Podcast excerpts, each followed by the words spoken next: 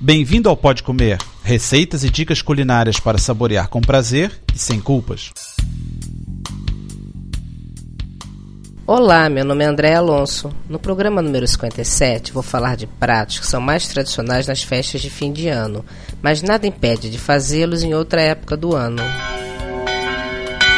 A primeira receita é de fiambre assado, a segunda de tronco de Natal, a terceira rabanada e a quarta de peru de Natal. Vamos começar com fiambre assado.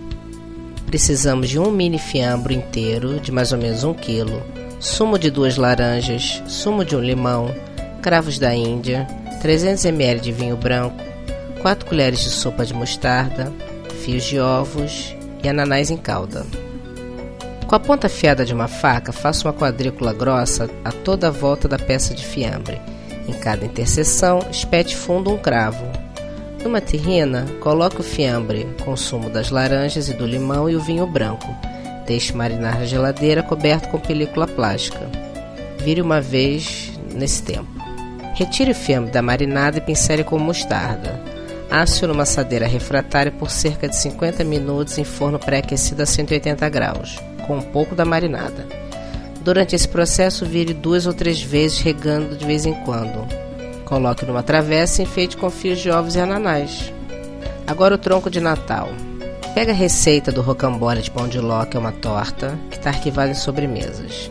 O recheio pode ser de doce de leite, que é pegar uma lata de leite condensado e cozinhar cerca de uma hora numa panela tapada, ou brigadeiro de chocolate mole, ou usar a mesma receita da cobertura. A cobertura de chocolate utiliza 200 gramas de chocolate amargo, 3 gemas, 240 gramas de açúcar, 200 ml de leite, 30 gramas de margarina, meia colher de café de baunilha. Bate-se as gemas até engrossar e junta-se o açúcar, leite, a baunilha e a margarina. Leva-se ao lume brando até fer levantar fervura, sempre mexer. Retira-se, incorpora-se o chocolate derretido em banho-maria ou micro-ondas e bate-se bem. E aí você forra a torta que fez. Agora a rabanada. Precisamos de fatias de pão de forma comprado inteiro ou pão tipo cacete, que é o mais utilizado aqui. Ele não pode ser pão muito mole não. Leite, ovos, açúcar, canela em pó, óleo e se quiser uma calda de açúcar. Corte as fatias não muito finas, coloque-as no tabuleiro e regue com leite. Meia hora depois, passe-as por ovo batido, óleo e escorre-se em papel absorvente. Depois de esfriarem, passa por açúcar e canela ou coloca numa travessa e joga a calda de açúcar por cima. Pode ser aromatizada com baunilha. Polvilhas com canela.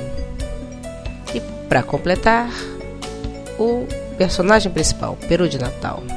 Precisamos de um peru de uns 6 quilos, sumo de laranja, sumo de limão, vinho branco, louro em folha, cebola em rodelas, sal e pimenta preta moída. Para pincelar enquanto assa, faça uma mistura de margarina com ervas finas. Lave o peru e deixe marinar nos ingredientes acima durante umas 24 horas, virando e molhando sempre. Tem que ter uma paciência.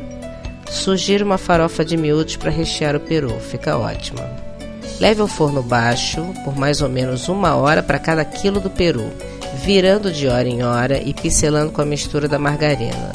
Se estiver muito, muito claro, na última hora aumente o forno para 180 graus e vire de meia em meia hora. Bom apetite!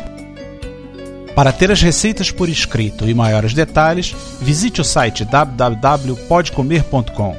Bom apetite!